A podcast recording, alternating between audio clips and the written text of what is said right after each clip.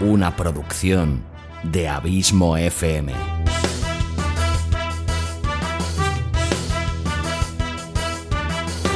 ¿Quieres disfrutar de tu tiempo libre escuchando grandes historias, audiolibros y relatos? Un podcast literalmente literario.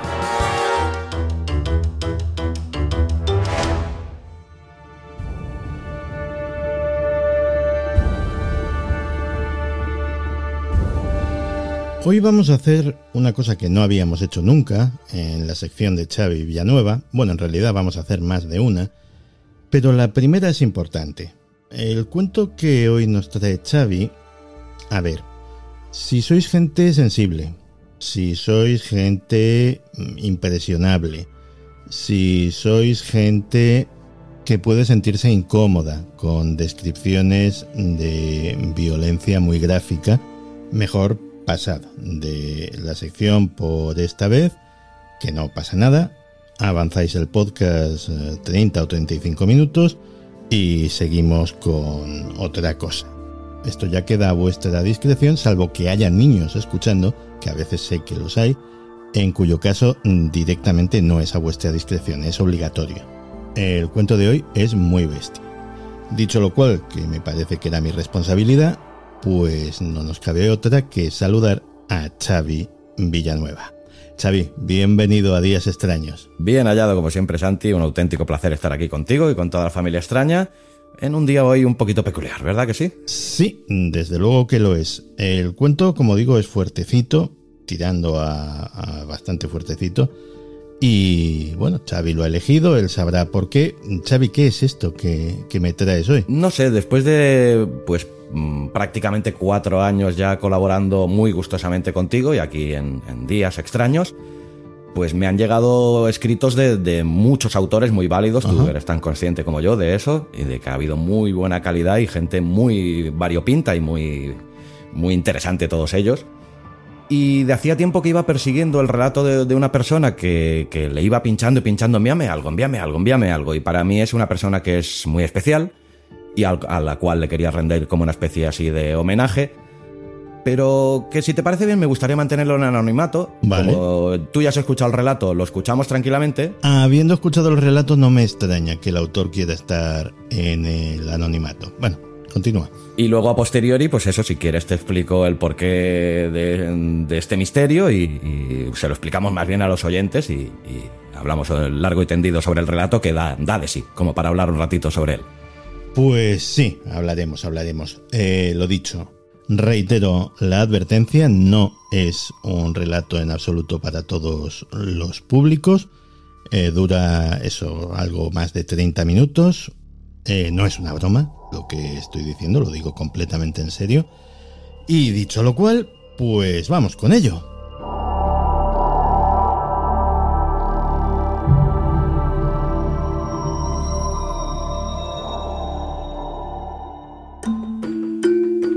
Cuentos fantásticos.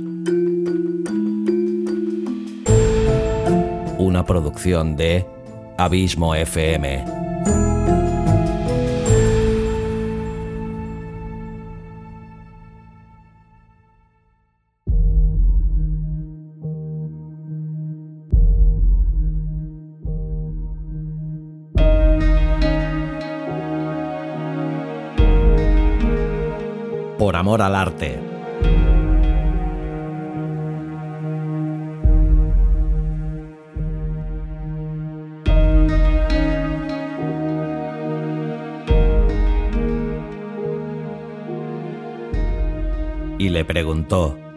¿Cuál es tu nombre?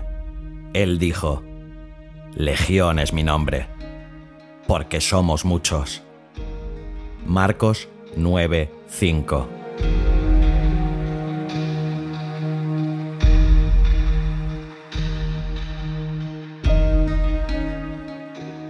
Por muchas vueltas que le diera, la realidad era bastante simple. Jaime Balduque odiaba a FF con toda su alma. Aquel día cuando se detuvieron frente al siniestro caserón que se alzaba al final de la calle mayor, le odió más que nunca. Un solo vistazo a la expresión maligna de sus ojillos le indicó que en su cabezón de neandertal se estaba tramando algo. ¿A qué no hay huevos de llamar a la puerta? Dijo FF por fin. Tras un momento de silencio, Jaime contestó. Efectivamente, no voy a llamar a esa puerta. Al menos ya sabía a qué atenerse. Se trataba de uno de los frecuentes ataques de inmadurez que caracterizaban a su amigo. Una gamberrada a la que no le encontrarían gracia ni los niños de 10 años. Además, ¿para qué negarlo? La casa era un lugar tétrico, a medio camino entre el motel de psicosis y la mansión de la familia Adams.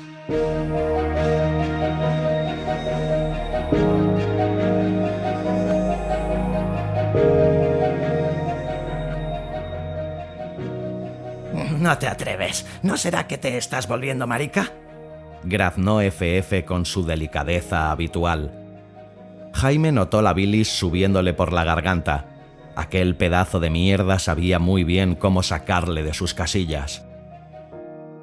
Lo más desagradable era la sensación de dejarse alterar por alguien como FF, un ser que si quedase un ápice de cordura en el mundo, no merecería ni el trabajo de lanzarle un escupitajo. Me estoy volviendo adulto. Deberías probar un día de estos. A lo mejor te gusta. Jaime esperaba, no con demasiada convicción, que el asunto quedara zanjado con aquellas palabras. Sin embargo, no fue así, y FF se volvió hacia la casa, abriendo furtivamente la verja del jardín. ¿Qué vas a hacer? preguntó Jaime. Si quieres ser un maricón adulto, me parece bien. Yo voy a llamar. ¿Te quieres quedar a mirar o te vas a que te pongan el culo como un bebedero de patos? Voy a irme y espero que ahí dentro haya un Doberman hambriento que te muerda los cojones de los que tanto presumes. Dicho lo cual, Jaime se alejó sin volver la vista atrás.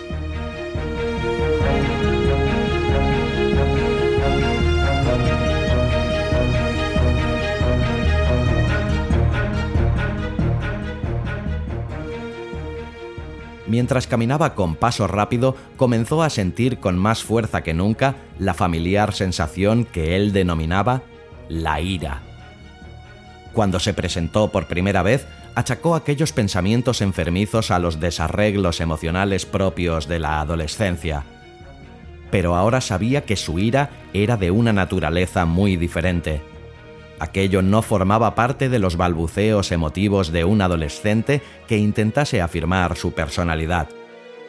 Lo que en aquellos arrebatos le llenaba hasta rebosar era una sed ciega de muerte y mutilación, no solo hacia FF, su víctima imaginaria favorita, sino hacia todos los que a lo largo de su vida habían abusado de él, profesores, compañeros, familiares.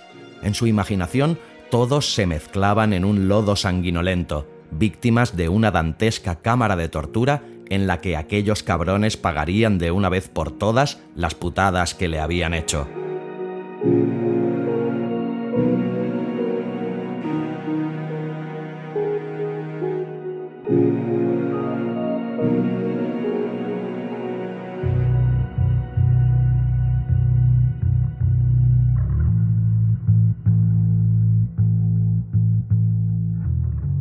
Entre más dulces sus sueños, su preferido era el de arrancarle a FF los ojos con sus propias manos. En su imaginación se veía a sí mismo sustituyéndolos por dos canicas rojas que dieran la malignidad que realmente correspondía al simiesco rostro de su amigo. Por desgracia, se regodeaba FF, ya no podría ver nada con sus diminutos ojillos rojos, propios de la rata que era, bonitos pero inútiles. Una lástima.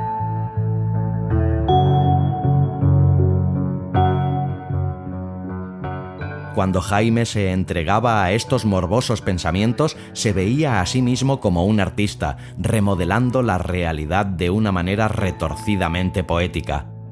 Era el último romántico, un personaje de Edgar Allan Poe, incomprendido rondador de cementerios cuyo exceso de emotividad le había condenado a la melancolía eterna. La vida habría sido tan diferente de no haber nacido en aquella ciudad horrible en aquel horrible barrio, rodeado de gente horrible como FF.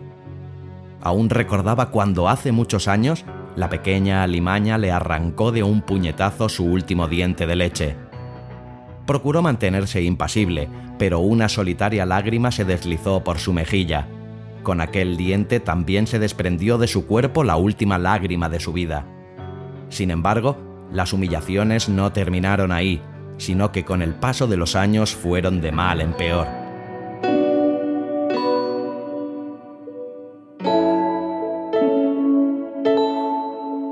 Al llegar a la pubertad, FF tomó como pasatiempo ridiculizar a Jaime delante de las chicas, en especial aquellas por las que su víctima comenzaba a sentirse atraída.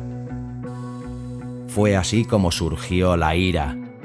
Nunca compartió estos pensamientos con nadie, jamás se desahogó con una mala palabra. Su rostro bondadoso y su comportamiento intachable le valieron seguir siendo considerado como un ser inofensivo por los que le rodeaban, aquellos que ignoraban los secretos placeres de los que Jaime disfrutaba en su cabeza.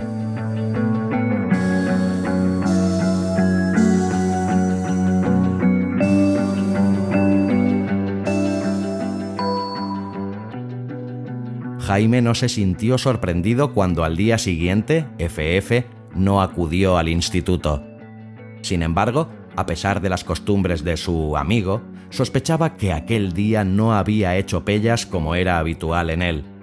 Por eso, al salir de clase encaminó sus pasos hacia el caserón frente al cual había visto por última vez a su desaparecido compañero.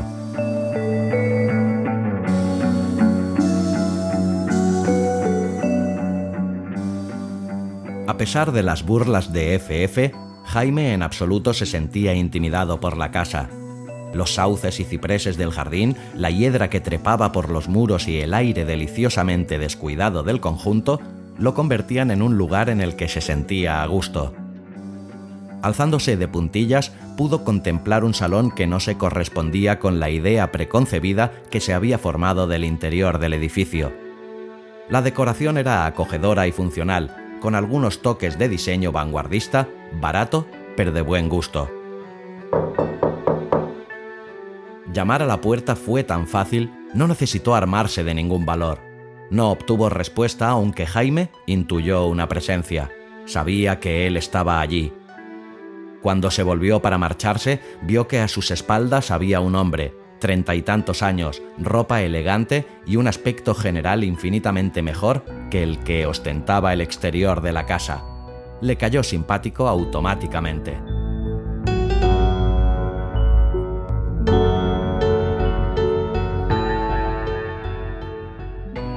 Por favor, no te marches. Al menos no aún. Supongo que tendrás alguna razón para haber venido. El hombre pasó junto a Jaime, dejando la puerta abierta en una muda invitación. En la nevera tengo una jarra de limonada recién hecha que podríamos compartir mientras charlamos. ¿Qué te parece? ¿Tenía limonada también ayer? Preguntó Jaime en tono casual mientras penetraba en la casa. La primera impresión que se llevó al mirar por la ventana no se vio defraudada. Allí vivía alguien culto y con indudable buen gusto, aunque no rico. ¿Te refieres a cuando vino a visitarme tu amigo? Escuchó Jaime mezclándose la voz procedente de la cocina con un suave tintineo de cristal. Sí, contestó. El hombre apareció con dos grandes vasos de limonada, muy fría según indicaban las gotas de condensación que perlaban las paredes del vaso. Efectivamente, disfrutamos de una limonada mientras hablábamos de negocios.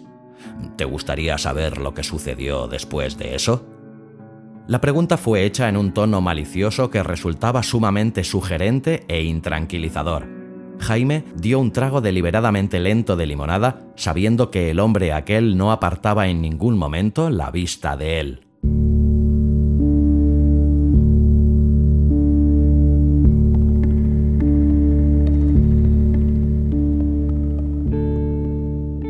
Exactamente lo que te preocupa? que yo sea un pervertido o un asesino en serie o algo así. Jaime negó con la cabeza. La verdad es que eso no me preocupa demasiado. Eh, simplemente soy un chico curioso, eh, nada más. Mm, Supongo que ya habrás oído que la curiosidad mató al gato. De todas formas, me parece que estás siendo algo modesto. A mi juicio pareces algo más que un chico curioso. En tus ojos hay algo que no termino de saber lo que es, pero me gusta. Gracias, pero ahora soy yo el que piensa que es usted el verdaderamente modesto. Explícate.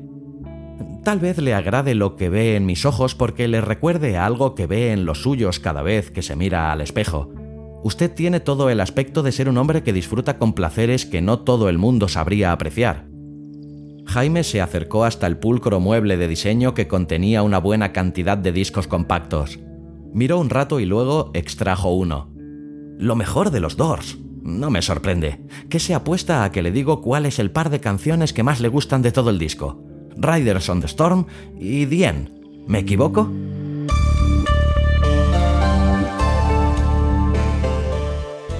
Por primera vez el hombre sonrió abiertamente.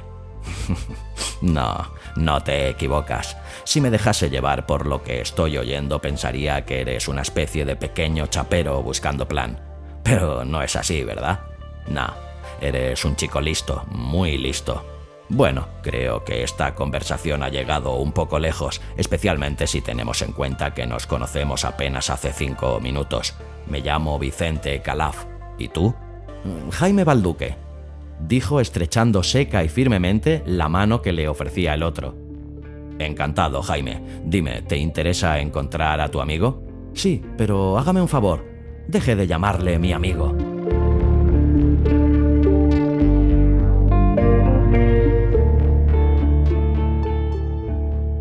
El hombre depositó el vaso de limonada en la mesa mientras le miraba con fijeza a los ojos. El otro le devolvía la mirada con la misma intensidad, como si se encontraran enzarzados en un mudo desafío. Tienes razón, seguramente tú no tienes muchos amigos, ¿verdad? Creo que eres un jovencito muy especial. Mucho. Como ya te he dicho, tienes el descaro de un chapero, pero hay algo más, un pozo que te convierte en alguien muy especial, quizá incluso tan especial como yo. Está bien, creo que ha llegado el momento de mostrarte al chico que te acompañaba ayer.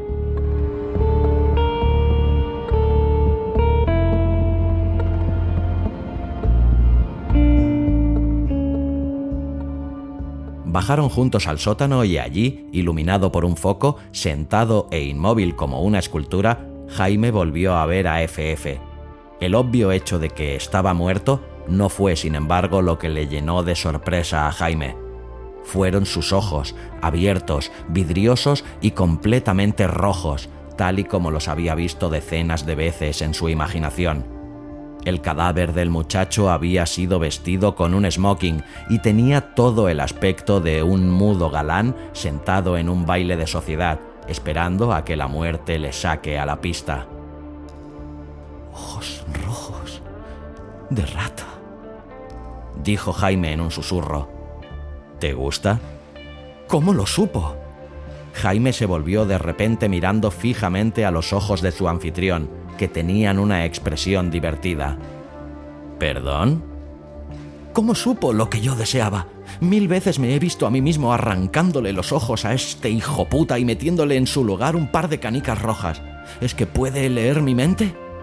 No, nada de eso pero si lo deseaste con mucha intensidad, es posible que yo percibiese tu deseo. Ya te he dicho que creo que tú y yo somos muy parecidos y esta coincidencia parece confirmarlo. Jaime, ¿no es cierto que de vez en cuando te asalta el deseo de hacer cosas con la gente?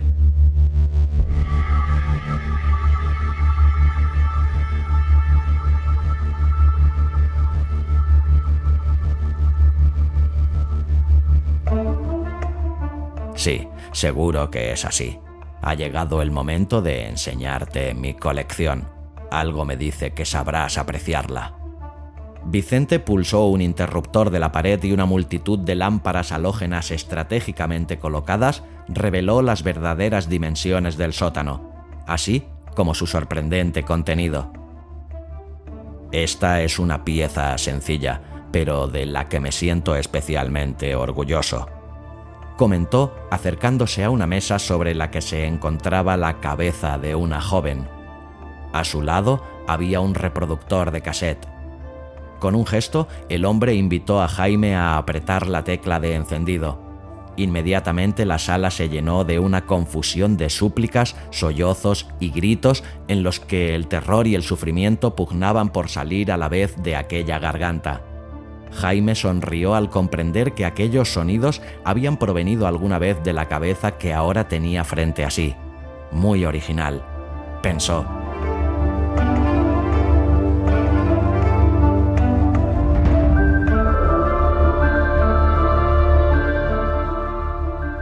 Al otro extremo de la misma mesa, otra cabeza, esta vez de un muchacho, había sido deformada utilizando imperdibles, estirando y plegando la piel hasta dar al rostro el aspecto grotesco del personaje de un grabado de Goya. Por la estancia se repartían cabezas, cuerpos enteros y miembros mutilados. Todos habían sido alterados de alguna manera, transformándose en obscenas esculturas de carne, dignas de algún impío museo albergado en una recóndita galería del infierno. Algunos de los cuerpos, todos ellos en un asombroso estado de conservación, evidenciaban el fruto de incontables horas de manipulación. En especial, llamó la atención de Jaime una vitrina que contenía lo que parecía el cadáver de un niño de corta edad, no más de dos o tres años, en que había sido implantada la cabeza de un gran oso de peluche, de manera tan perfecta, tan trabajada, que realmente parecía que aquella grotesca testa pertenecía al cuerpo del pequeño.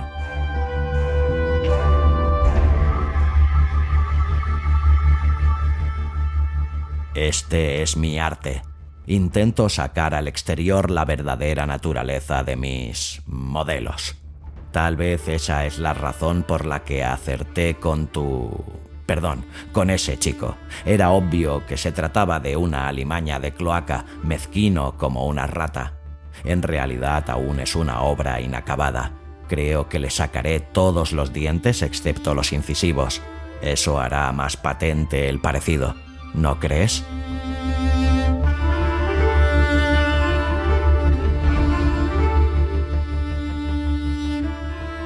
Jaime no contestó. Estaba demasiado absorto en lo que tenía ante sí. La siguiente pieza de arte cadavérico era una adolescente cuyo cuerpo había sido primorosamente bordado con una red de intrincados arabescos. Jaime no pudo menos que maravillarse ante las miles de puntadas necesarias para trazar aquellos hipnóticos dibujos de hilo de colores. Muy pocos cirujanos podrían preciarse de una precisión semejante a la hora de coser sobre la carne.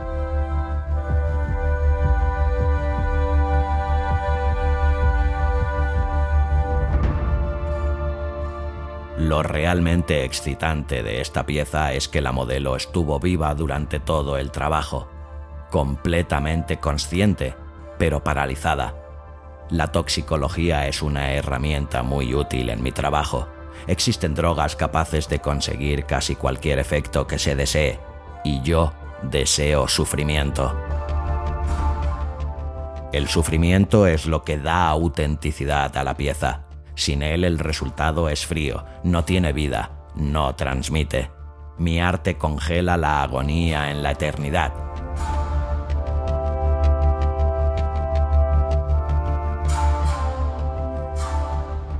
El orgullo afloraba en cada sílaba de Vicente y Jaime se iba notando contagiado de ese entusiasmo. Quería aprender esos secretos y así poder dar vida a las fantasías de su imaginación, chapoteando en la sangre de sus víctimas mientras se afanaba en obras dignas de su talento. A pesar de la admiración que sentía por lo que estaba contemplando, algunas de las creaciones de Vicente le parecieron demasiado obvias. Estaba seguro de poder producir, una vez dominada la técnica, cosas mejores, más creativas. Sin embargo, había que admitir que Vicente tenía talento. La crucifixión que presidía el fondo de la sala, destacando sobre las demás piezas, era una buena muestra de ello. Haber sustituido a Cristo por una mujer, y muy bella, por cierto, por sí solo habría sido una original transgresión que justificaría por sí sola la obra. Si a ello se sumaban los largos clavos de acero que reemplazaban a la corona de espinas y la vagina, pulcramente cosida en el lugar que debería ocupar la herida del costado, Vicente adquiría la categoría de un Miguel Ángel de los psicópatas.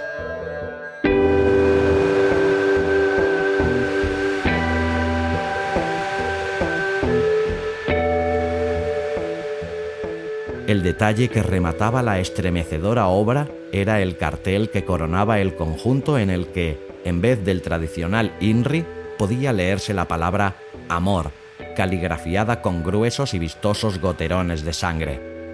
¿Amor? preguntó Jaime un poco confundido. Por supuesto, yo amo a todos mis modelos. A ella la amé con especial intensidad, por eso ocupa el lugar principal de mi colección. Era un ser muy especial.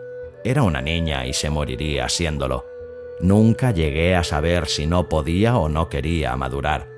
Su vida había sido un desastre, especialmente en lo tocante al aspecto sentimental. Los hombres de su vida se dividían en tres clases, los que se habían aprovechado de ella, los que la habían engañado y los que se habían dejado dominar por ellas que apenas tenían algún control sobre su propia vida. Su historia me llenó de ternura y te juro que jamás creí que ella llegase algún día a formar parte de la colección. Pero la amé como nunca había amado. Prosiguió tras una pausa, hasta el punto de que un día le confesé mi secreto, aun a riesgo de perderla y perderme. Si deseaba ir a la policía no sería yo quien se lo impidiese. Huiría y dejaría atrás mi querida colección sin embargo, su reacción fue algo que jamás olvidaré. Con lágrimas en los ojos me pidió ser algún día una de mis obras. No sé por qué lo hizo y tampoco se lo pregunté.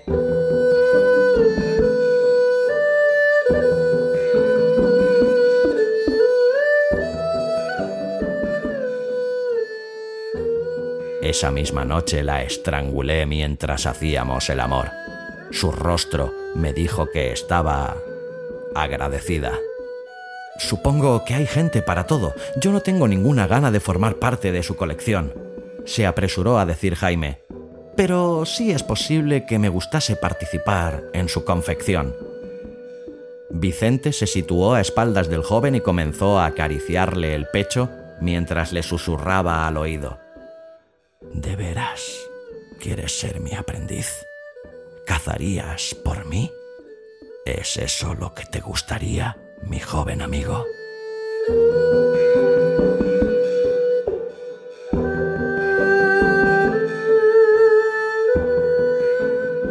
Jaime no se sintió en absoluto incómodo por el contacto.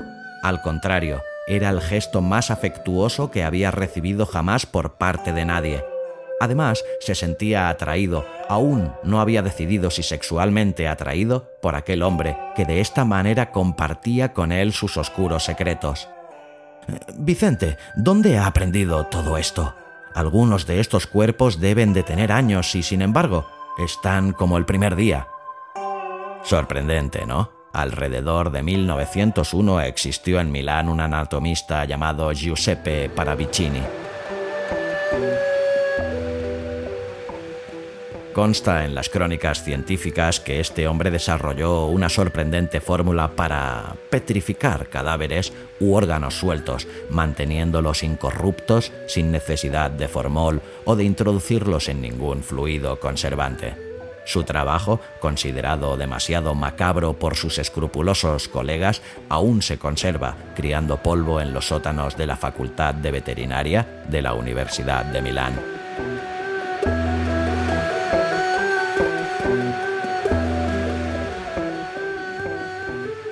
Pero Paravicini realmente no descubrió nada. Sus técnicas ya eran conocidas en las épocas más remotas. Dos siglos antes, un oscuro personaje llamado Raimondo di Sangro ya se hizo famoso por su dominio de estos procedimientos. Ellos dos son la punta del iceberg de una arcana sociedad secreta denominada los artistas, guardiana de secretos ancestrales y practicante de los sangrientos rituales que acompañaban a estos secretos. Con ellos aprendí todo lo que sé, que es poco en comparación con los conocimientos que aún no me ha revelado. Eh, dime, Jaime, ahora estamos en una ciudad pequeña, pero imagina una calle abarrotada de gente en un lugar ingente como son Madrid o Barcelona. Cuéntame, ¿qué es lo que ves? Eh, ¿Qué es lo que veo? Preguntó Jaime sin saber exactamente a qué tenía que responder. Sí, ¿qué es lo que puedes encontrar allí? La duda desapareció rápidamente de los ojos de Jaime y con seguridad respondió. Presas miles, millones de presas. De momento está bien. Desarrolla tu respuesta.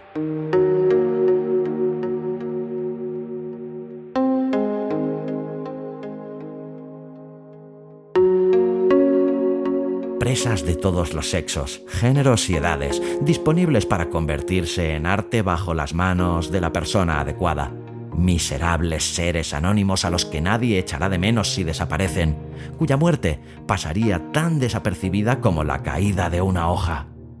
Excelente. Muy buena respuesta, chico. Sigue así, mira en tu interior y dime, ¿puedes sentir en tu interior el significado de lo que dices?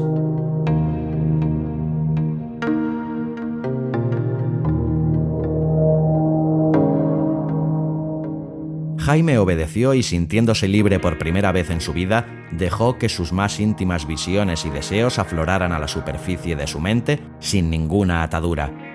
Sintió una urgente sed de violencia que nacía en las profundidades de su garganta. Era un depredador, su máximo deseo era cazar y alimentarse de sus presas, pero no comiendo su carne o bebiendo su sangre, como los inocentes monstruos de la literatura o el cine. Lo que realmente deseaba era su sufrimiento, el dolor, el terror. Esos serían sus alimentos. Puedo sentirlo.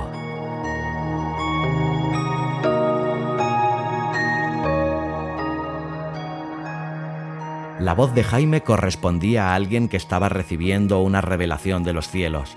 ¡Puedo sentirlo! Magnífico. Me alegro de que sea así.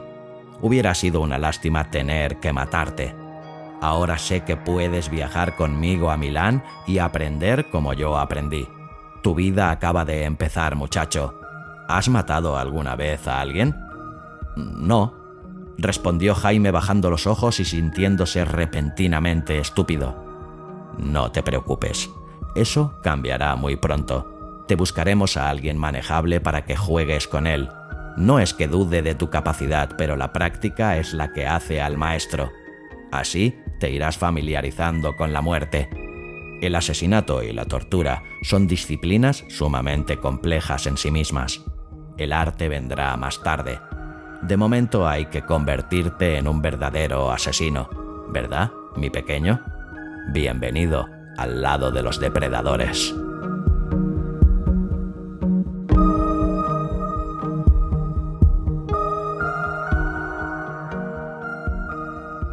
Mientras soltaba su pequeña arenga, el hombre masajeaba suavemente el cuello y los hombros de Jaime.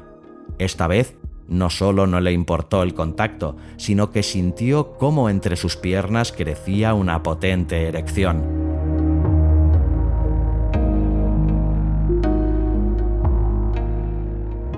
Ahora tenía a alguien con el que no hacía falta disimular. Podía ser él mismo y sentirse aceptado.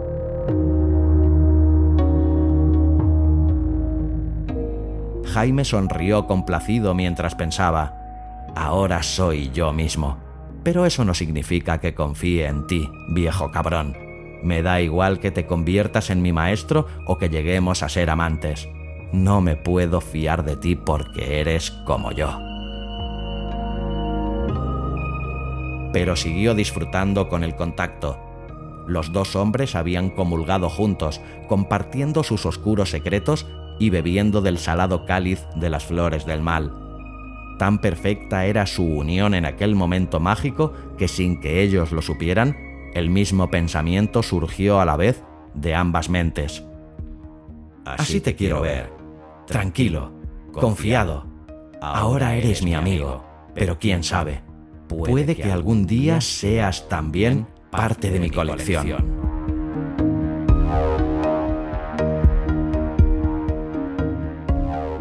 Por amor al arte. un relato de Santiago Camacho.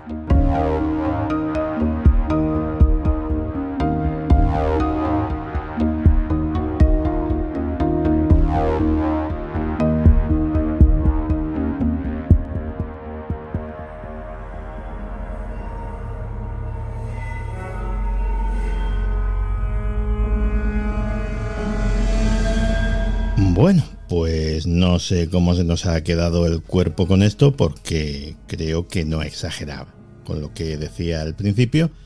Y Xavi Villanueva ya se ha desvelado el misterio. Bueno, se ha desvelado al final del relato, que al principio he intentado mantener, como ya te he dicho, en el suspense, diciendo solo el título y obviando el autor, como hago siempre al, al principio de cada relato. Pero bueno, al final hemos descubierto a un autor llamado Santiago Camacho, que no sé, me parece que te debe de sonar de algo o no. Sí, sí, es primo mío. Eh, pues no sé, si te parece, cojo un poquito el timón de este fantástico programa durante unos breves minutos y si quieres me pongo en la, en la, otra parte y déjame hoy que te presente yo a ti, ¿no? Pues Santi explícanos de dónde surge este relato y cuándo lo escribiste y, nada, pues eh, ¿qué, te pasó por la cabeza, amigo mío, para que te saliera un relato tan oscuro y siniestro como es este por amor al arte. Pues yo también me lo estoy preguntando, la verdad. A ver, eh, vamos a ubicarlo primero temporalmente. Este relato lo escribí en 1999, que alguno de nuestros oyentes puede que ni hubiese nacido. De hecho, es anterior un año o dos a mi primer libro, para que nos hagamos una idea. ¿Por qué escribí un relato? Porque me lo pidieron. La idea creo recordar que fue de Nacho Ares, a lo mejor me equivoco, porque ya hace mucho tiempo. Eh, Nacho Ares nos propuso a un montón de gente, gente que, que estábamos vinculados al misterio, que escribiéramos un libro de relatos, una antología, cuyos beneficios irían a parar a causas benéficas, a una ONG. Y oye, pues yo no me pude negar, evidentemente, yo no había escrito un relato en mi vida. Y ese libro debe ser una joya ahora mismo, se titulaba 20 relatos inquietantes y hay relatos del propio Nacho Ares, de Miguel Blanco, de Manuel Carballal, de Bruno Cardeñosa, de Josep Guijarro.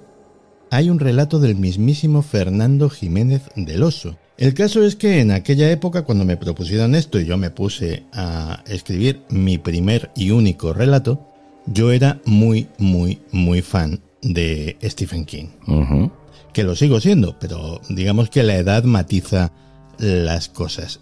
Y yo en mi juvenil arrogancia me dije, oye, ¿se puede superar al maestro? ¿Se pueden llevar las cosas un poco más allá? Sí, tiene un poquito de la esencia de King, ¿eh? Sí que tiene un poquito. Me, me recuerdo incluso un poquito al un relato que salía en el umbral de la noche que se llamaba La trituradora. No por, no por lo que suceda en el, sino por el estilo y por la manera, a lo mejor eso que hemos, hemos comentado, tan grotesca, ¿no? De explicar y tan, tan vívida. Sí, además en aquella época estaba también Clive Barker, que también hay que echarle de comer aparte a la hora de sus descripciones de las cosas. Así que me dije, oye, echamos en la coctelera un mucho de Stephen King y un poquito de Clive Barker y lo mismo nos sale algo interesante. La inspiración literaria era esa. Luego la inspiración de la historia es que es real. Eh, tanto Disangro como Parravicini, que están citados, son personajes reales y esos cadáveres milagrosamente conservados, petrificados en los sótanos de la Universidad de Milán, existen. Yo lo conocí precisamente a través de un reportaje de Javier Sierra, que tuvo la ocasión de verlos y fotografiarlos. Y además son un misterio. Es decir, hay un sistema circulatorio completo de un ser humano petrificado, petrificado hasta la última vena, hasta la última arteria, y nadie sabe, uno, cómo consiguió hacerlo, y dos, cómo consiguió eliminar toda la carne y todo el hueso de ese cuerpo y dejar solamente el sistema circulatorio. Insisto, no es una reproducción, es un sistema circulatorio humano petrificado. Nadie sabe cómo. Esa es la parte misteriosa real. Luego me inventé pues esa sociedad secreta de asesinos en serie, sádicos y escultores de cadáveres, que eso no existe, que yo sepa.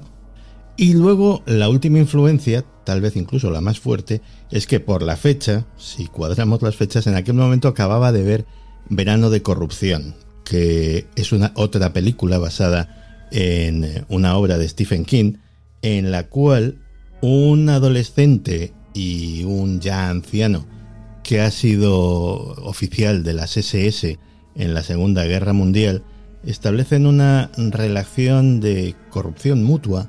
En esa película también hay un homoerotismo bastante presente de, de fondo, pero que está ahí en toda la película. Y bueno, pues junté todos esos ingredientes y esto es eh, lo que salió, esta barbaridad. Reencontrarme con este relato me ha servido para reafirmarme con algo que digo a veces en el programa y los que seáis habituales me lo habéis oído. Y es que los seres humanos podemos evolucionar de tal manera que echamos la vista 20 o 30 años atrás y de repente no nos reconocemos. Yo no me reconozco en este relato. Ya me imagino, pero bueno, me ha gracia que hagas hincapié sobre esto porque cuando yo lo estaba leyendo, si algo me preguntaba en todo momento, es dónde estaba la ficción y dónde estaba la realidad, porque yo, conociéndote como te conozco y sabiendo de la minuciosidad de, tus investigaciones, cuando te metes en un tema, pues sabía qué parte de realidad habría, lo que pasa es que no, no supe discernir en ningún momento dónde estaba la realidad y dónde entró la cabecita mágica de Santi Camacho ahí para hacernos esta descripción tan vívida y tan realista y tan creíble, porque a mí me, parece verosímil en todo el momento la historia. A ver, eh, cabecita mágica poco, o sea, vamos a ser sinceros, yo puedo decirlo, soy el autor, el relato no es bueno, punto, o sea, el relato es manifiestamente mejorable y no solamente porque sea crudo, es que eh, los diálogos, la situación, todo está muy muy traído por, por los pelos y requiere del lector o del oyente una suspensión de la credulidad bastante, bastante seria. Y, y se me ha olvidado que, que me preguntabas. no, que te decía que, bueno, que, de, más que una pregunta era un comentario que en el punto de que cuesta discernir dónde está la realidad y la ficción en el, ah. relato, porque está muy bien explicado ¿no? y, y muy bien introducida la parte real. A ver, la parte real es la anécdota es, eh, ya está, o sea, cadáveres eh, petrificados, oye, pues muy bonito. Pero realmente el relato yo quería que fuese de otra cosa. Mm, en el fondo sí me reconozco en una cosa, el interés que he tenido siempre por el misterio que supone el mal. La clave está en la cita bíblica que hay al principio. Esa, esa cita, mi nombre es Legión porque somos muchos pues eso mm, quería hablar de las muchas caras que tiene el mal.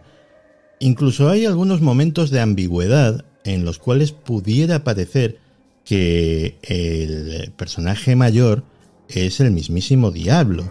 Yo lo pensé también, sí. Eso está puesto ahí adrede, como está puesto adrede el final, en el que quería dejar muy claro que esos personajes acabarían traicionándose el uno al otro y la cosa no iba a acabar bien, porque esa es la naturaleza corrosiva del mal. El mal no tiene amigos, mm. el mal no tiene aliados, el mal es esencialmente egoísta.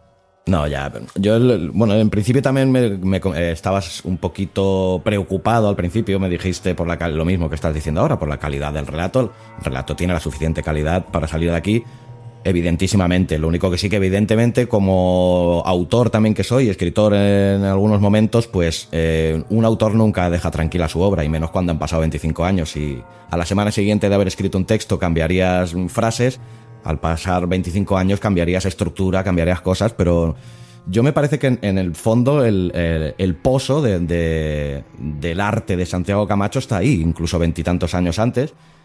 Y bueno, no sé si como mínimo ha servido para que revises un poquito tu versión de escritor de ficción y te da por escribir algún otro relato, sabes que eh, aquí tienes un amigo que te lo va a leer con mucho cariño. Hombre, debería escribir otro más que nada por resarcirnos y, y quitarnos el mal sabor de boca. Algo escrito, pues eso, por el Santi Camacho actual. El Santi Camacho que ya hizo terapia en su día y creo que me dejaron ya la cabeza más o menos presentable, ¿no? No como el zángano este de hace y el otro que comentabas de, de, la historia en sí, sí que eh, yo también hubo un momento en que pensé, digo, es el demonio, y me vinieron eh, pactar con el diablo, y me vino también una película de Alan Parker, ¿cómo se llamaba? La del corazón del ángel, que en algunos momentos me, mm. llegó a llevar allí, ¿no? Digo, ostras, a ver si, si se va a ir por aquí la historia. Pero no, como tú bien dices, eh, creo que al principio eh, queda muy bien explicado en la cita que hay eh, lo que puede pasar, ¿no? Que por contextualizar al oyente, la, leo otra vez por si ha quedado en el olvido, que, que dice lo siguiente, dice, y le preguntó, ¿cuál es tu nombre? Él dijo, Legión es mi nombre, porque somos muchos. Mm, ahí está un poquito la respuesta, ¿no? El relato. Sí, es la parte del Evangelio en la que se narra el primer exorcismo que llevó a cabo el propio Jesús. Es el momento en el que eso, Jesús mm, se ve cara a cara con la maldad absoluta. Ya, ya, ya. Y la maldad absoluta existe, eso siempre lo he tenido muy claro.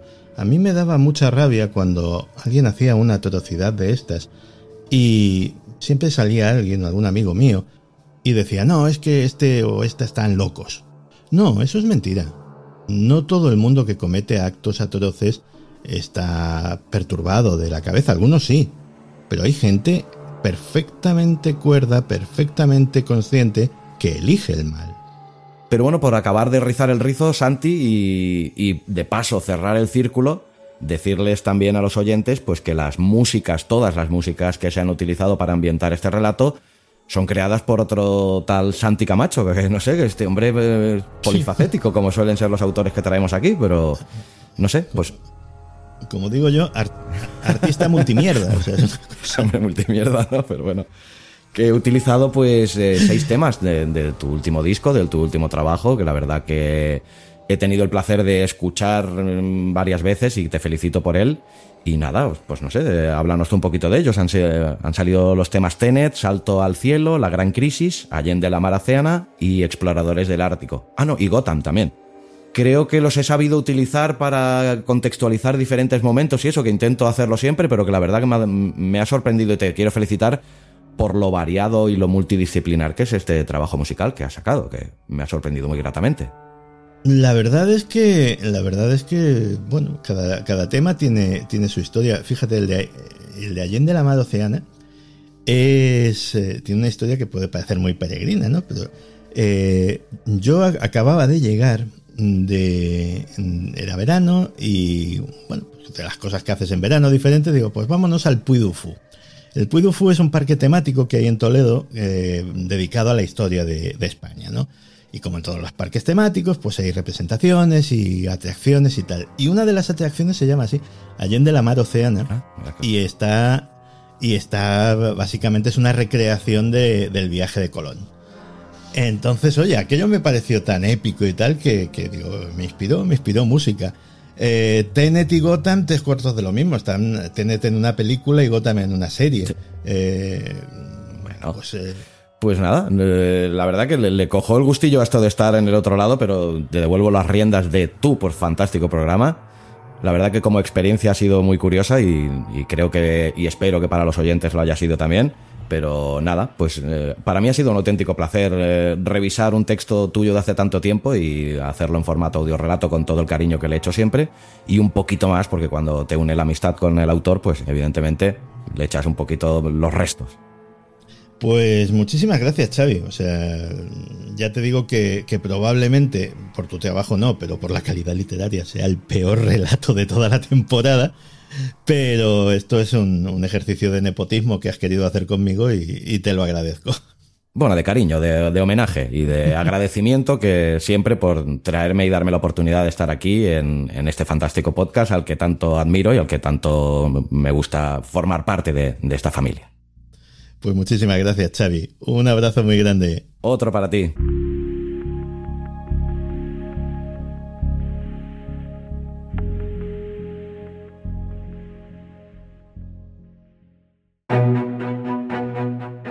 Colecciones de audiorelatos premium de Abismo FM. Dos colecciones de ocho capítulos cada una, colección Sherlock Holmes y colección La Dimensión Desconocida. Puedes comprar cada capítulo individualmente por un euro y medio o la colección completa de ocho capítulos por tan solo 10 euros www.abismofm.com barra colecciones o si me escuchas desde la plataforma iVoox, podrás escuchar ambas colecciones suscribiéndote a los capítulos exclusivos para fans.